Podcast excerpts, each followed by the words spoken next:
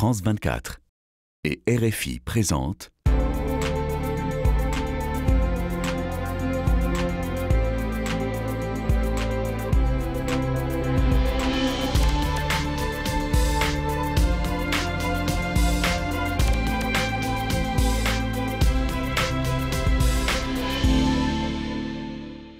Bonjour à tous, merci de nous rejoindre pour Ici l'Europe. Cette semaine encore, l'Union européenne a les yeux rivés sur la situation ukrainienne qui affecte grandement sa diplomatie et son économie. Certains pays s'inquiètent d'une hausse des prix de l'énergie et en premier chef l'Espagne. Voilà pourquoi nous recevons aujourd'hui la ministre espagnole de l'économie, Nadia Calvino. Bonjour. Vous êtes en duplex avec nous depuis Madrid.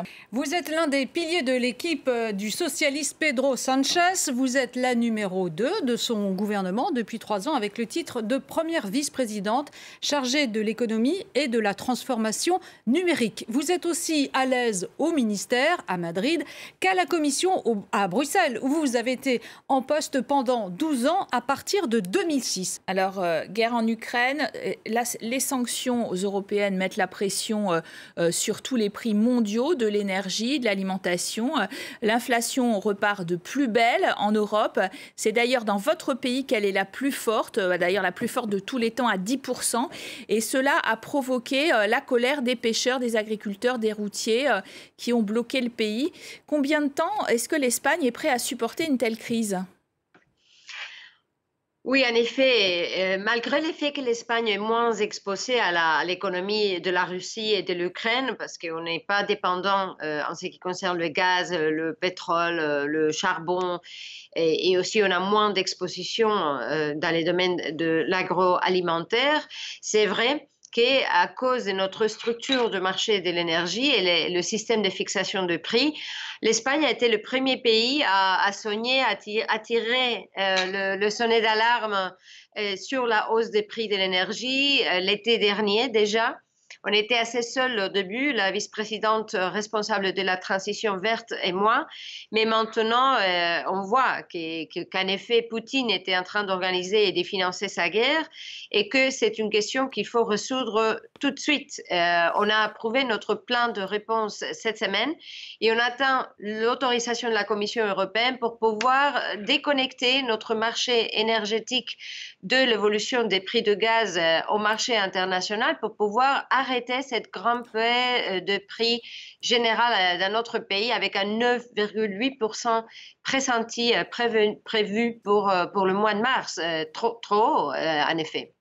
Alors, euh, vous avez effectivement souligné que votre pays est peu exposé à, l'économie russe ou ukrainienne, mais il souffre quand même beaucoup. On voit qu'il y a des pénuries dans les magasins d'huile de tournesol, de produits laitiers. Comment expliquer ce, paradoxe est-ce que le plan annoncé cette semaine, donc 6 milliards d'aide directe, pardon, est-ce que euh, ça va euh, suffire pour résoudre ces problèmes d'approvisionnement? En fait, le problème ne, vient pas de, l'approvisionnement international. On a eu quelques problèmes ces dernières deux semaines à cause de l'arrêt euh, du secteur du transport routier. Euh, c'est le secteur qui est plus exposé évidemment à l'augmentation des prix de l'essence. Euh, et de, diesel. Et c'est pourquoi il y a eu un, euh, une arrêt euh, il y a deux semaines. Et, on a dû négocier avec les représentants de ce secteur ainsi que le secteur de transport routier des passagers. On est arrivé à un accord et la situation est normalisée en ce moment. Alors, vous avez longuement négocié, en tout cas votre Premier ministre Pedro Sanchez, au dernier sommet européen, afin de lutter euh, contre la hausse des prix de l'énergie, vous vouliez un plafonnement de ces prix euh, du gaz et donc, euh, comme vous le disiez, par enchaînement de l'électricité. Malgré beaucoup de soutien du côté des pays du Sud, il n'a pas remporté cette, cette bataille. Est-ce que vous êtes déçu? Non, non, on aurait voulu qu'il y ait un plafonnement au niveau européen, mais on a obtenu ce qu'on voulait, c'est l'autorisation ou le, oui, la couverture pour pouvoir en fait, euh, pratiquer ce qui est la réalité, parce que la péninsule ibérique, ben, le Portugal et l'Espagne, nous sommes isolés du reste de l'Europe en ce qui concerne les interconnexions de gaz et d'électricité, et c'est à travers les Pyrénées, et la France connaît très bien euh, toute cette euh, discussion et tous ces projets qui, malheureusement, n'ont pas arriver à bien connecter notre pays avec le reste de l'Europe. Notamment le, tuyau Midi-Catalogne, c'est ça, qui, le tuyau Midi-Catalogne qui permettrait d'augmenter les livraisons de, gaz algérien, mais qui n'a pas été mise du tout en, en fonctionnement finalement, qui a été rejeté par la Commission européenne. C'était une bêtise, c'est ça? Bon, je ne jugerai pas euh, des décisions qui sont prises dans, des circonstances différentes, mais ce qu'on voit en ce moment, c'est qu'il faut euh, renforcer les interconnexions, tant du, du gaz que du secteur de l'électricité, qu'il faut que ces interconnexions soient prêtes aussi pour les énergies de l'avenir, ça veut dire le hydrogène vert, L'Espagne a une position assez privilégiée puisqu'on a presque 50% de notre génération de renouvelables, du soleil, du vent, aussi de, l'eau. Et, on va investir euh, dans le plan de relance, une partie importante des investissements vont développer aussi l'hydrogène vert. Et, ça veut dire que l'Espagne pourrait être un, acteur majeur dans la génération énergétique en Europe. Il faut renforcer les interconnexions pour, pour qu'on ait euh, dans l'avenir, en réalité, un véritable marché intérieur, ce qui n'existe pas en ce moment. Et c'est pourquoi on veut plafonner le prix dans nos marchés euh, euh, dans la péninsule ibérique parce que en fait c'est la situation réelle mais malheureusement on doit importer si vous voulez la hausse des prix du gaz qui affecte tout notre marché malgré euh, comme je disais, le, poids important d'autres énergies qui, devraient être transmis dans, la façon de, prix plus bas pour les citoyens espagnols et portugais.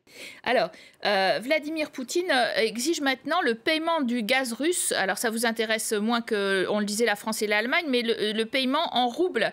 Qu'est-ce que ça change pour les Européens? Est-ce que c'est acceptable? Est-ce qu'on est en train de le laisser contourner nos sanctions? Je pense que la réponse du G7 a été assez claire et, les, nouvelles qu'on a reçues depuis hier euh, sont positives, dans le sens qu'on peut continuer à, payer un, euro. Et, je crois que la réponse européenne euh, unie euh, importante, euh, très déterminée. Je pense que ça, ça, joue un rôle très important dans la situation géopolitique euh, à laquelle on doit faire face en ce moment. Est-ce que vous pensez que les 27 sont prêts euh, néanmoins à continuer sur la voie des sanctions économiques? Parce qu'on voit bien qu'ils essaient de préserver leur approvisionnement en gaz russe. Mmh je ne pense pas que ce soit les sanctions qui ont un impact négatif. Euh, je pense que c'est l'attaque de la Russie sur l'Ukraine qui a un impact très négatif euh, sur la stabilité géopolitique, euh, en particulier en Europe.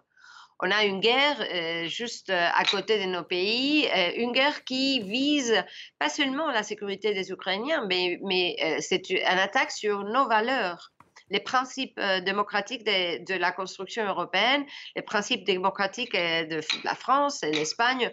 Je pense que c'est très important de, de, donner une réponse déterminée et unie, comme je viens de dire, et on doit continuer comme ça parce que c'est pas, c'est une situation très grave d'un point de vue politique qui a un impact négatif économique et social auquel on doit faire face, bien sûr, mais il faut pas minimiser euh, les dangers et les risques de ne pas donner une réponse claire et forte. Déjà, 4 millions d'Ukrainiens euh, ont fui leur pays à cause de la guerre. Pour les soutenir, l'Union européenne a activé la directive dite de protection temporaire, de quoi leur permettre de résider de travailler légalement dans les pays de l'Union européenne pendant au moins une année. Euh, le chef du gouvernement espagnol, Pedro Sanchez, a décidé d'étendre cette disposition aux Ukrainiens sans papier qui vivaient déjà sur votre sol. Euh, pour eux, c'est souvent la fin de longues années d'attente. Un reportage signé Céline Schmitt. Cette annonce de Pedro Sanchez, Liliel a regardé plusieurs fois avant d'y croire. Il y a 100 000 Ukrainiens qui vivent aujourd'hui en Espagne. Nous avons décidé d'étendre le régime de protection européen pour leur permettre de vivre et de travailler légalement dans notre pays. Il y a trois ans, cette Ukrainienne a rejoint l'Espagne. En 2014, j'ai pris peur lorsque la guerre a éclaté dans le Donbass. J'ai senti ensuite que ça allait empirer, alors je suis partie.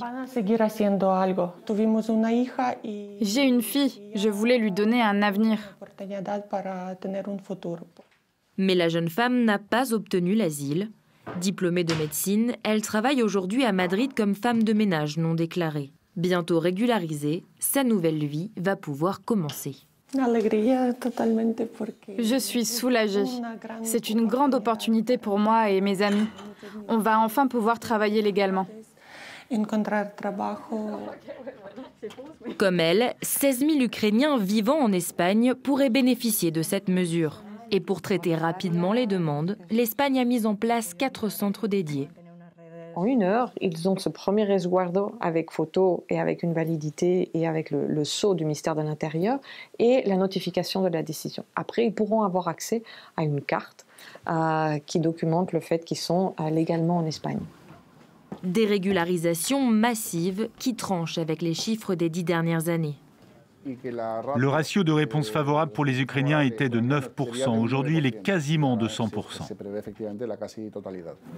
Une mesure que cet avocat voudrait voir appliquée à d'autres réfugiés. Ceux qui demandent l'asile ne sont pas uniquement des personnes qui cherchent une vie meilleure. Ce sont surtout des gens qui fuient pour sauver leur vie. Au total, depuis le début du conflit, l'Espagne a régularisé plus de 10 000 Ukrainiens. Nadia Calvino, pour le moment, l'immense majorité des réfugiés ukrainiens sont installés dans les pays euh, limitrophes, notamment en Pologne. Est-ce que les pays d'Europe de l'Ouest doivent en accueillir davantage? Au moins, en ce qui concerne l'Espagne, nous, nous y sommes prêtes. Euh, oui, bien sûr. Je pense que c'est le moment de la solidarité avec les pays qui sont très près de la frontière avec l'Ukraine.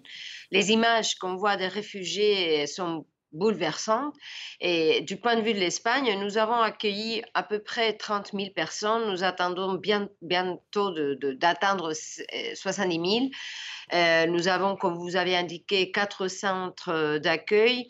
Et notre approche est celui de la solidarité. Euh, c'est le moment d'accueillir les personnes, de les aider qui fuient d'une situation euh, comme qui ne voulaient pas, que personne ne voulait sauf Poutine. L'Espagne s'est aussi montrée très généreuse pour l'accueil des bateaux de réfugiés en Méditerranée. on voit bien qu'il y a une différence de traitement dans toute l'Europe entre euh, les Ukrainiens et les réfugiés du Sud. Euh, est-ce que euh, tout le monde finalement a le même problème de montée de l'extrême droite à la faveur des crises migratoires, y compris vous d'ailleurs avec l'arrivée de Vox, ce parti très extrême à la droite de la classe politique espagnole, dans la région de Castille-Léon par exemple en effet, on croyait en Espagne être vacciné contre l'extrême droite euh, après 40 années de, dictature.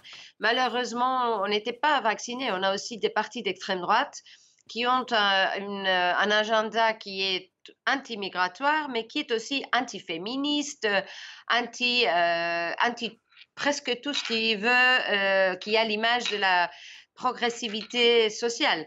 Et malheureusement, ils, ont monté, leur représentation est en train de monter dans, des différentes régions du pays. J'espère bien que, euh, que cette progression s'arrêtera. Et ça, je comprends très bien. Les citoyens sont en ce moment très frustrés, très fâché euh, parce qu'il vient de subir deux années très dures avec la pandémie et puis maintenant en Espagne on a eu euh, entre-temps aussi un volcan dans les îles canariennes et maintenant on a euh, cette guerre qui a un impact négatif en termes de croissance, en termes d'inflation. Et donc, je comprends très bien la frustration des citoyens, mais il faut éviter que ça tourne ou que ça change ou que ça euh, mette en danger les principes démocratiques euh, qui nous ont guidés depuis 40, plus de 40 ans en Espagne et qui nous ont porté la, période de progrès et de, et de bien-être des citoyens la plus importante de notre histoire. Vendredi se, tenait euh, en visioconférence un sommet Union européenne-Chine. La Chine est devenue en, 2021 le premier partenaire commercial de l'Union européenne. Mais on, comprend bien qu'elle se sent proche politiquement de la Russie de Poutine. En tout cas, elle est très ambiguë sur cette question ukrainienne. Est-ce que nous devons aussi euh, commencer à nous débarrasser de notre dépendance stratégique à la Chine? C'est évident qu'il y a eu des changements géopolitiques. Les plaques tectoniques sont en train de changer on ne sait pas exactement vers où on va aller dans les, prochaines années et décennies, mais c'est évident que l'Europe euh, doit trouver sa place dans cette nouvel équilibre, ces nouveaux équilibres géopolitiques. C'est aussi clair, je pense qu'il faut renforcer notre autonomie stratégique. Ce n'est pas une question d'un pays ou l'autre. On a vécu ces dernières deux années, on, s'est rendu compte de notre dépendance en ce qui concerne les semi-conducteurs pour l'industrie de, de, la voiture, par, exemple, l'automobile. On a, on, a, on a été conscient de notre dépendance en ce qui concerne les masques. Euh, on, on s'est révélé, on s'est réveillé un jour euh, en voyant comme c'était très important d'avoir des capacités de production de vaccins et d'autres médicaments. Et maintenant, on voit aussi en ce qui concerne l'énergie, les, produits agroalimentaires. Donc, il faut vraiment que l'Europe soit unie et qu'on trouve la façon d'être plus, euh, plus autonome d'un point de vue stratégique pour pouvoir assurer qu'on va continuer avec cette progression, la croissance et le bien-être de, notre, de notre société. Alors, avec euh, l'allié américain, depuis que Joe Biden est à la Maison-Blanche, euh, l'Europe a retrouvé une certaine complicité, les relations commerciales se sont apaisées. On va importer massivement du gaz naturel liquéfié américain. C'est l'alliance des démocraties. Euh, qu'est-ce qui se passe si demain Donald Trump revient au pouvoir? C'est clair que euh, le fait que ce soit Joe Biden euh, qui est le président américain est un facteur très positif euh, ben, en ce qui concerne les relations avec l'Europe et la complicité transatlantique. Et je pense que j'espère que on, continuera comme ça parce que c'est crucial de, protéger cette relation privilégiée transatlantique dans ce nouveau ordre international et tous ces tremblements, tous ces changements intenses euh, géopolitiques qui sont en train de se produire autour de nous. Merci Nadia Calvino, merci à tous de votre fidélité. Dans quelques instants, votre point sur l'actualité sur RFI ou sur France 24.